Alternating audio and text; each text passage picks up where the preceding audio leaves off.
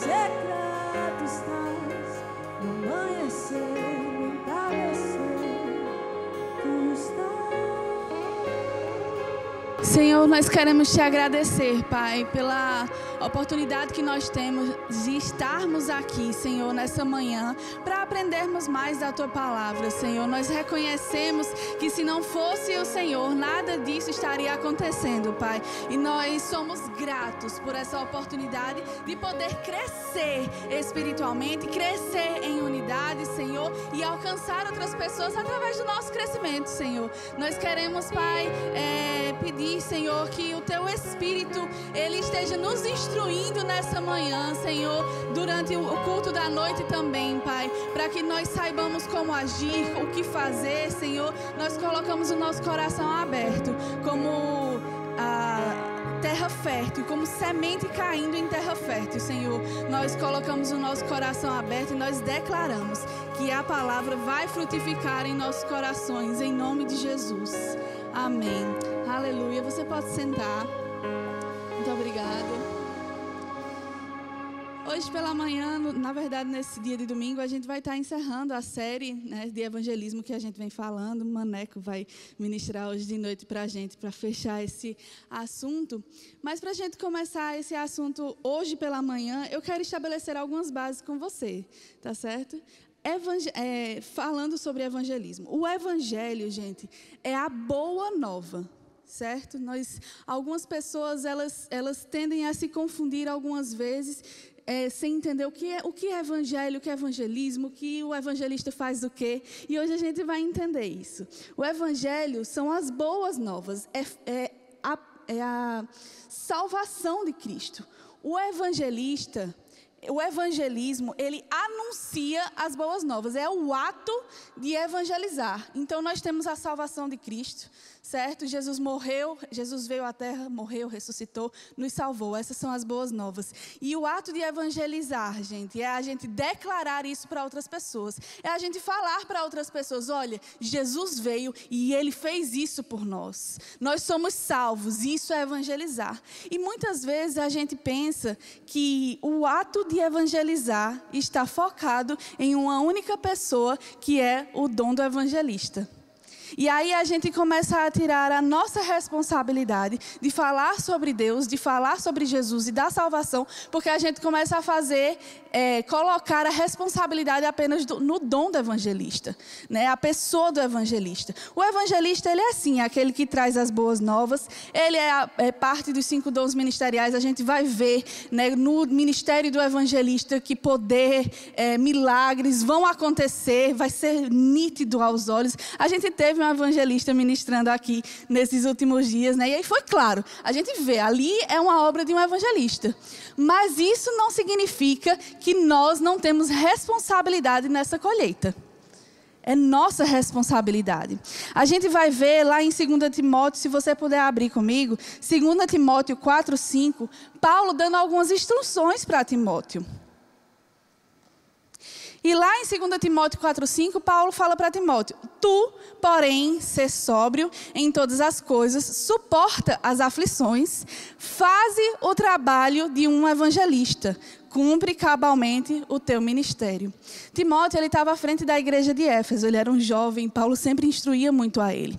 E a gente pode, pode ver né, na, nas escrituras que ele não era um evangelista. Na verdade, nas escrituras a gente vai ver que existiu é, escrito sobre um evangelista, que foi Filipe. E, inclusive, tudo que Filipe fez, o ministério de Filipe, a gente vai ver que ah, tudo é o ministério do evangelista. É o exemplo que nós temos hoje, é Filipe, certo? Mas aqui Paulo está dizendo para um pastor, um líder de uma igreja, Timóteo. Timóteo, faze o trabalho de um evangelista. É nossa responsabilidade. Se um pastor tem o trabalho de fazer o, trabalho de, do evangelista, Nós temos. Sabe por quê? Porque antes de ir embora, de Jesus ser assunto aos céus, ele deixou algumas instruções para nós. Lá em Marcos 16, 15, e já é muito conhecido isso entre nós, fala: E disse-lhes: Ide por todo o mundo e pregai o evangelho a toda criatura. Se você quiser abrir esse versículo, você vai ver que no, isso já é o final do livro de Marcos. Nas últimas, nos últimos versículos ali, você vai ver que Jesus ele foi assunto aos céus. Esse, essa foi uma das últimas instruções, foi as últimas coisas que Jesus falou para os discípulos. Agora pensa comigo, certo? Jesus, em carne e osso, está aqui na terra. E aí ele morreu, ressuscitou, passou aqueles 40 dias. Eu não sei você, mas se você soubesse que aquelas seriam as últimas instruções de Jesus, eu acho que a gente estaria prestando atenção naquilo que estava sendo falado. Porque aquelas últimas instruções geralmente são aquelas mais importantes. Quando minha mãe ia viajar, que a gente era criança ou adolescente, e ficava em casa, né, com alguém cuidando da gente, ela passava as instruções: olha, obedeça, escova os dentes antes de dormir, tome banho, acorde para ir para a escola. Eu tinha problema de acordar para ir para a escola. Não é? As últimas instruções que a sua mãe, seu pai está dizendo ali, olha, fica quieto, presta atenção na aulinha da, da, do departamento infantil, lembra de dar ofertinha. Essas coisas são importantes. Porque a gente quer que seja aquelas que você memoriza, que a criança memoriza. Lembra de fazer isso. Jesus está dizendo aqui: olha, essas são as últimas instruções de Jesus. Ide por todo mundo e pregai o evangelho. Isso é importante para a gente lembrar. É importante que a gente lembre. Os últimos momentos de Jesus, ele fala: ide e pregai é nossa responsabilidade. Faz, é, faz parte do trabalho do evangelista, mas é trabalho do corpo de Cristo. Ide e pregai. Ele falou para todos. E aí a gente vai ver Paulo falando sobre isso também, e algo que eu considero um, um, uma proclamação, uma fala muito forte. A gente vai ver lá em 1 Coríntios 9, 16 é, Paulo falando o seguinte: Se anuncio o evangelho, não tenho de que me gloriar, pois sobre mim pesa essa obrigação. Porque ai de mim se não pregar o evangelho. Amados, a gente não tem escolha. A partir do momento que nós somos parte do corpo de Cristo, pesa sobre nós essa obrigação de falar sobre a palavra, de falar sobre o evangelho. E sabe por quê? Muitas vezes os crentes são taxados de, oh, crente chato, só fica falando da Bíblia, só fica falando sobre a palavra de Deus. Que povo chato. Sabe por quê? Porque a gente sabe, amados, qual é o futuro das pessoas. A gente sabe que se eles não aceitarem Jesus, qual vai ser o, o final deles. E não queremos isso. Nós queremos que todo mundo seja salvo. Esse é o nosso objetivo. Muitas vezes a gente é taxado como chato, mas é porque a gente ama tanto as pessoas pessoas que a gente não quer ver elas perecendo. Não é verdade? Alguém que você conhece, alguém da sua família. E sabe, amados, hoje pela manhã eu quero que você saiba que o Espírito Santo, ele está aqui e ele pode te ajudar a falar de forma sábia com as pessoas. A gente não precisa ser chato. A gente não precisa ser inconveniente. A gente não precisa ser intrusivo. Porque o Espírito Santo, ele tem a chave dos corações das pessoas. É ele quem convence, foi ele quem me convenceu, foi ele quem convenceu você. Ele tem a chave dos corações. Nós podemos e nós devemos usar da ajuda do Espírito Santo quando estivermos falando sobre Jesus. Às vezes a gente pensa que o Espírito Santo é apenas aquele momento que a gente vem aqui, a gente vê muitas pessoas falando em línguas, falando línguas diferentes, e aquilo é a obra do Espírito Santo. Amados, não é isso. Isso é a evidência. É para que todo mundo veja. É a evidência do, de, do, ser batizado é falar em outras línguas. Mas o Espírito Santo está aqui no nosso dia a dia para nos ajudar em todas as coisas. Jesus ele faz uma declaração muito forte. Ele diz: Olha, para os discípulos, é melhor que eu vá estar no céu para que o Espírito, para que eu envie o Espírito Santo para vocês. Se eu tivesse naquele momento que Jesus estava dizendo isso, eu ia dizer: Jesus, calma.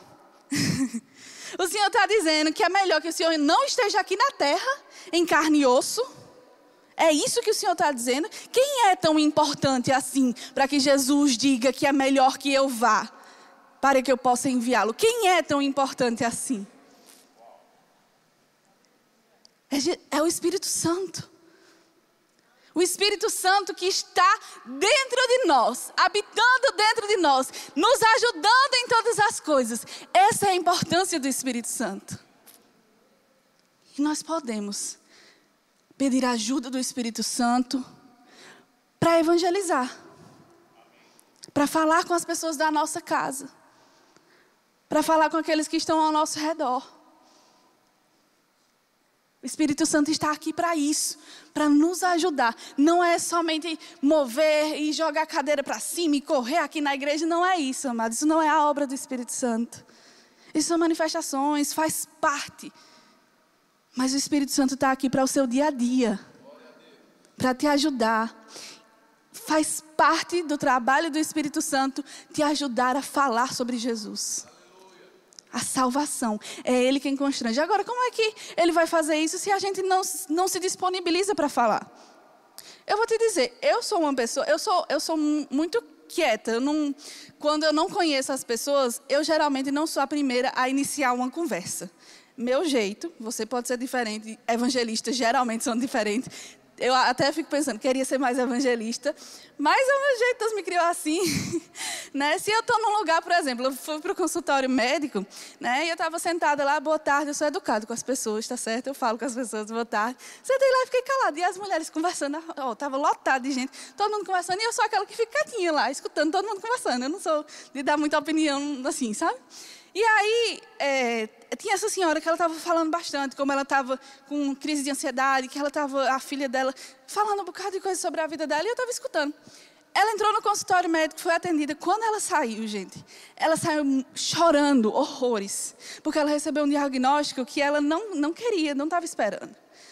E aí ela estava muito abalada, porque estava acontecendo muita coisa na vida dela, ela estava com muitos problemas familiares, e agora, além disso, ela tinha um diagnóstico ruim. E aí, lembra que eu sou essa pessoa que não falo muito, mas nesse momento eu não tenho como ficar calada. Eu não tenho como olhar o sofrimento de alguém e não fazer nada, sendo que eu sei a solução. Eu, eu, com licença, a senhora acredita em Deus? Sim, acredito, sou cristã. Eu disse, pronto, pois vamos fazer uma oração agora? A gente se juntou as mãos, fez uma oração. Gente, estava lotado aquele, aquele consultório. As, quando a gente terminou a oração, ela falou assim: as mulheres, meu Deus, eu senti a presença do Espírito Santo aqui. Eu disse, Amém, ele está aqui. e essa foi a minha oportunidade de falar sobre o Evangelho. Gente, a gente precisa pegar as oportunidades. Não sendo inconveniente, mas o Espírito Santo ele vai trazer oportunidades para a gente. Jesus ele tinha compaixão das pessoas e ele agia em cima da compaixão. Saiba que compaixão é diferente de empatia. Empatia você vai, reconhece a dor que a pessoa está passando, está sentindo naquele momento. Mas a compaixão, ela faz alguma coisa sobre aquilo.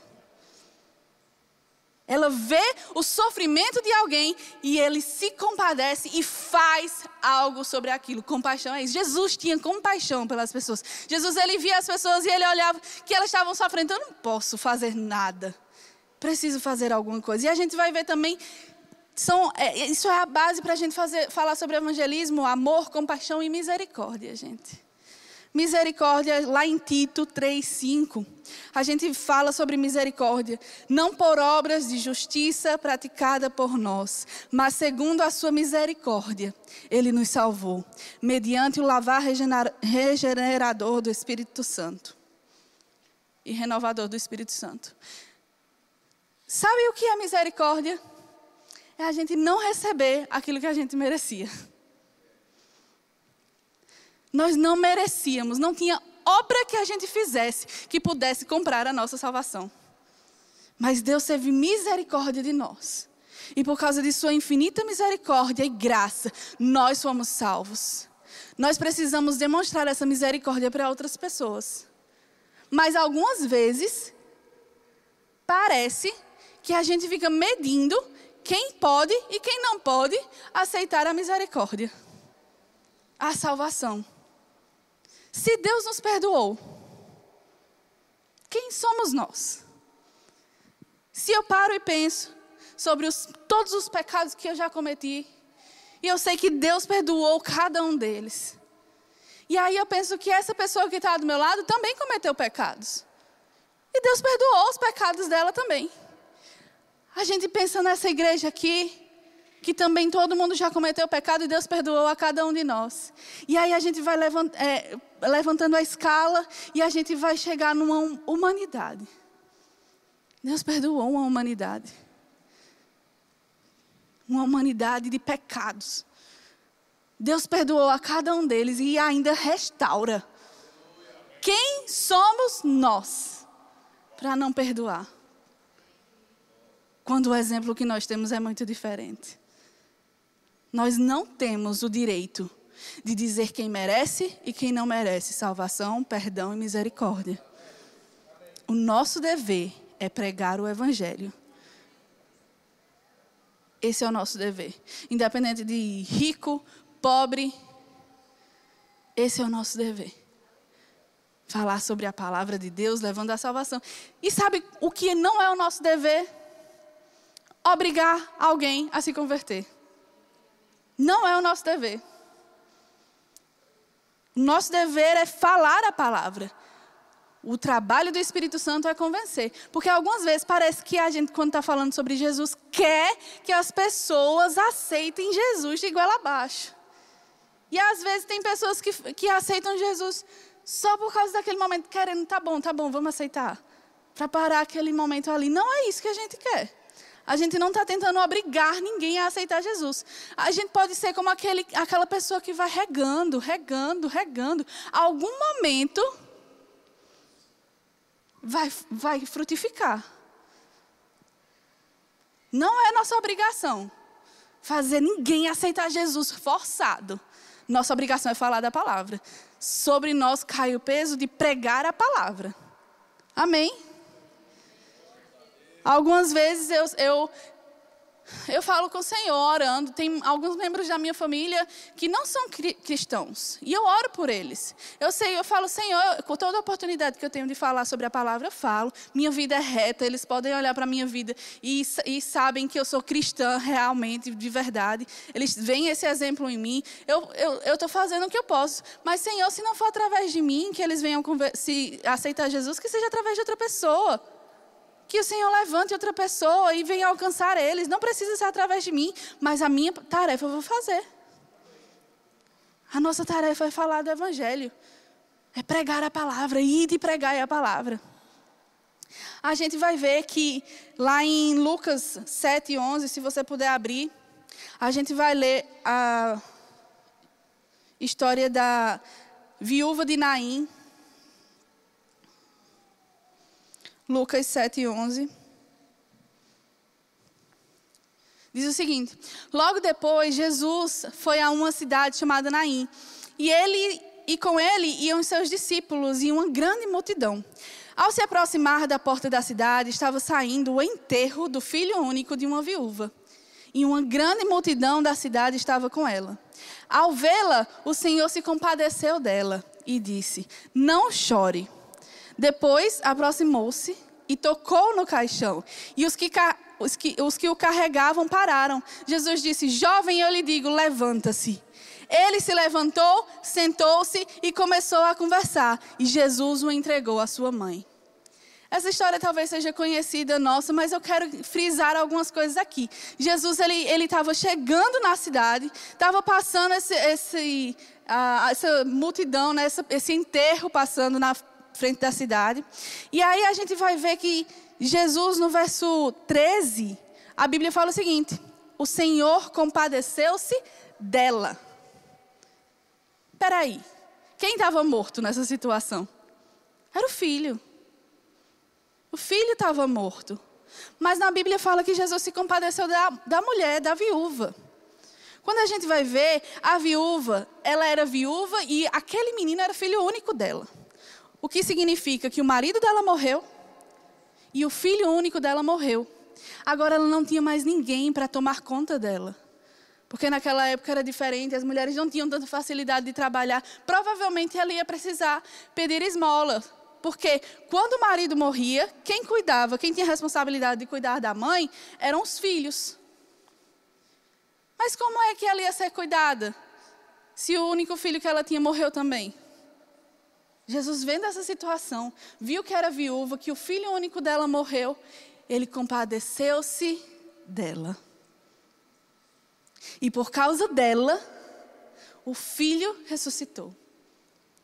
Quando nós trabalhamos em compaixão, quando nós temos compaixão das pessoas, o poder de Deus começa a agir. Existe uma diferença entre a compaixão humana e a compaixão de Deus. A compaixão humana, amados, é, é você dar esmola, é ver que alguém está necessitado e você deu, deu, deu esmola, deu uma cesta básica para aquela pessoa, estava necessitada. Mas a compaixão de Deus gera poder. Poder no Espírito, poder sobrenatural de Deus. Jesus viu aquela situação e poder foi gerado por causa da compaixão e aquele menino ressuscitou. A gente vai ver também que os discípulos estavam passando na frente da porta formosa, um templo. E alguém, o mendigo pediu a, a ajuda a eles e ele fala: Olha, não tenho prata nem ouro, mas o que eu tenho, eu te dou. A compaixão do tipo de Deus, a compaixão de Deus faz algo no sobrenatural. Seria bom que eles tivessem dado uma esmola, mas ele disse: Olha, não tenho, não tenho prata nem ouro. O que eu tenho, a compaixão gerando poder, eu te dou. Levanta e anda. A compaixão de Deus gera poder. Aquilo que está dentro de nós. Mas nós precisamos, amados, ter consciência disso. Consciência da palavra, consciência do poder. Alguns dos impedimentos que nós podemos enfrentar na, quando nós vamos evangelizar é a vergonha. Que isso pode ser suprido. Tem tanto a vergonha de, de se declarar cristão e a vergonha de não saber o que fazer. E das duas formas, nós podemos sanar isso pela palavra de Deus. Porque quando a gente lê a palavra de Deus e a gente entende que nós precisamos evangelizar para que as pessoas não vão para o inferno, essa vergonha de se declarar cristão some. Porque a consciência é tão grande do nosso coração que nós não podemos ligar para isso. Coisa, algo tão pequeno. E quando a vergonha é por não saber o que fazer, o que falar, também sana quando a gente sabe da palavra. Amém? Nós precisamos saber a palavra, ter ela arraigada no nosso coração, dentro de nós, para sanar essa vergonha de falar da palavra.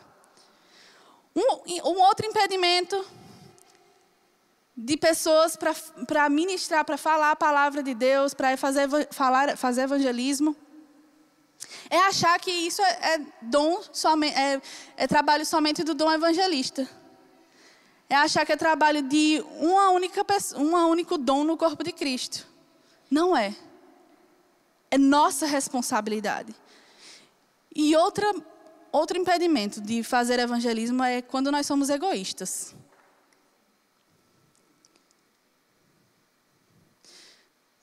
Sabe que até mesmo a, a vergonha, ou não falar, você não falar por vergonha, isso é você também sendo egoísta? É você pensando mais em você do que você está pensando no próximo. Porque o que é que eles vão pensar, falar de mim?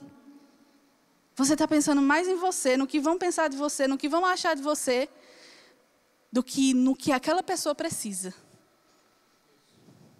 Nós não podemos ser egoístas. Outra forma de ser egoísta, amados, é querer vir para a igreja e buscar reconhecimento para nós. Outra forma de ser egoísta é querer ter autoridade e não usar isso para abençoar as pessoas. Buscar prosperidade e não usar isso para abençoar as pessoas. Isso é uma forma de ser egoísta. Amados, nós precisamos. Na Bíblia fala, está tudo bem de você buscar essas coisas. Mas qual é o, o intuito? Qual é a intenção do seu coração quando faz isso? Nós tudo que nós fazemos dentro da igreja, tudo que nós fazemos nas quatro paredes, tudo que nós fazemos quando nós, viemos, nós estamos vindo aqui para crescer espiritualmente, nos alimentar, a unidade na fé, tudo isso, gente, é para a gente alcançar mais gente. É o intuito de tocar outras pessoas dentro e fora da igreja. Sabe que a maioria das pessoas que a gente vai alcançar, que vão vir para dentro para a igreja, elas não vão ser alcançadas na igreja, elas vão ser alcançadas lá fora. Fora das quatro paredes, são aqueles nossos familiares, são aquelas pessoas que trabalham conosco. Mas sabe que para isso, sabe que para que o que a gente fala tenha validade, a gente precisa também viver de uma forma reta. A gente precisa viver de acordo com o que a gente fala. E aí eu vou ler para você, bem rápido, você não precisa abrir, porque eu vou ler em sequência, certo? Preste atenção nesses versículos. Ora, lá em 1 Coríntios 12, 27. Ora, vocês são corpo de Cristo e cada um de vocês individualmente é membro desse corpo. Romanos 12, 4 e 5. Assim como cada um de nós tem um corpo, um corpo com muitos membros, e esse membro não exerce todas as funções, assim também em Cristo, que somos um.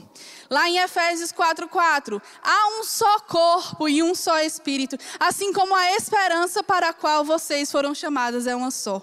Lá em Colossenses 3:15 fala que a paz de Cristo seja o juiz em seu coração, visto que vocês foram chamados para viver em paz como membros de um só corpo. Colossenses 1:18 fala: ele é a cabeça do corpo, que é a igreja, e o princípio do primogênito e o primogênito dentre os mortos, para que em tudo tenha a supremacia. O que é que tudo. Tem, tem mais versículos na Bíblia que falam sobre corpo. Nós somos corpo de Cristo, nós estamos unidos. Nós somos um só. Nós estamos unidos. Jesus é o cabeça, nós somos o corpo. Mas por que eu estou falando tudo isso para você, amados? Porque o que eu faço afeta diretamente a você. E o que você faz afeta a mim. Eu lembro que eu trabalhava no departamento infantil e aí tinha uma criança.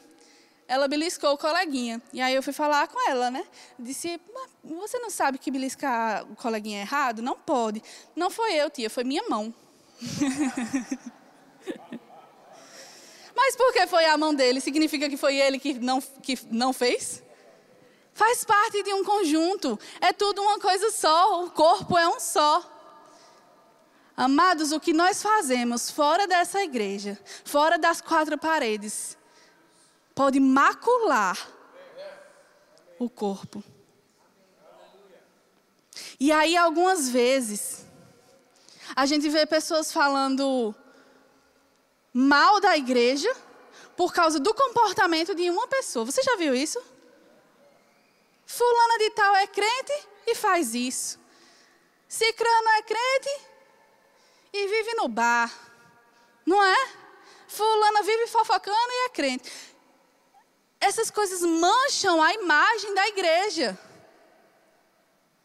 Se você, se eu, nós nos declaramos cristãos, se nós somos cristãos, nós precisamos andar como tal para falar a palavra com ousadia, com intrepidez, para ter autoridade do que a gente deve fazer, do que a gente pode fazer, a gente precisa andar segundo a palavra de Deus.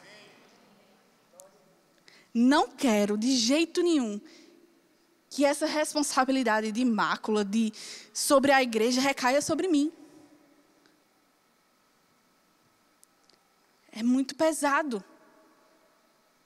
Mas se eu ando de acordo com os princípios da palavra, gente, além de a minha vida melhorar, além de, de, de, prosperidade chegar, de eu conseguir abençoar outras pessoas, além de eu ser abençoado, além de tudo isso, eu ainda trago bom, é, é, é, eu, eu trago respeito para a igreja. Amém? Tudo que nós fazemos, amado, tudo que nós fazemos recai sobre o corpo de Cristo. Então nós temos que ter cuidado sobre isso. Se você está falando sobre a palavra, se você está fazendo evangelismo, muito bem. Continua essa boa obra. Isso é importante. Isso é o seu dever. Esse é o nosso dever como corpo de Cristo. Amém? Mas preste atenção no que você está fazendo na sua vida. Para encerrar, eu quero ler mais uma vez aquilo que Paulo disse em 1 Coríntios 9,16. Ele diz: Se anuncio o evangelho, não tenho de que me gloriar, pois sobre mim pesa essa obrigação. Porque ai de mim se não pregar o evangelho. É nossa responsabilidade, a gente não tem para onde fugir. Faz parte de ser corpo de Cristo. Pregar o evangelho. Amém? Se você está aqui nessa manhã e você nunca fez Jesus como Senhor e Salvador da sua vida, você tem essa oportunidade hoje. Se você está aqui nessa manhã e você não tem certeza, essa também é a sua oportunidade. Estava distante do Senhor, essa é a sua oportunidade de fazer isso. Você pode levantar sua mão, vir aqui na frente. Amém?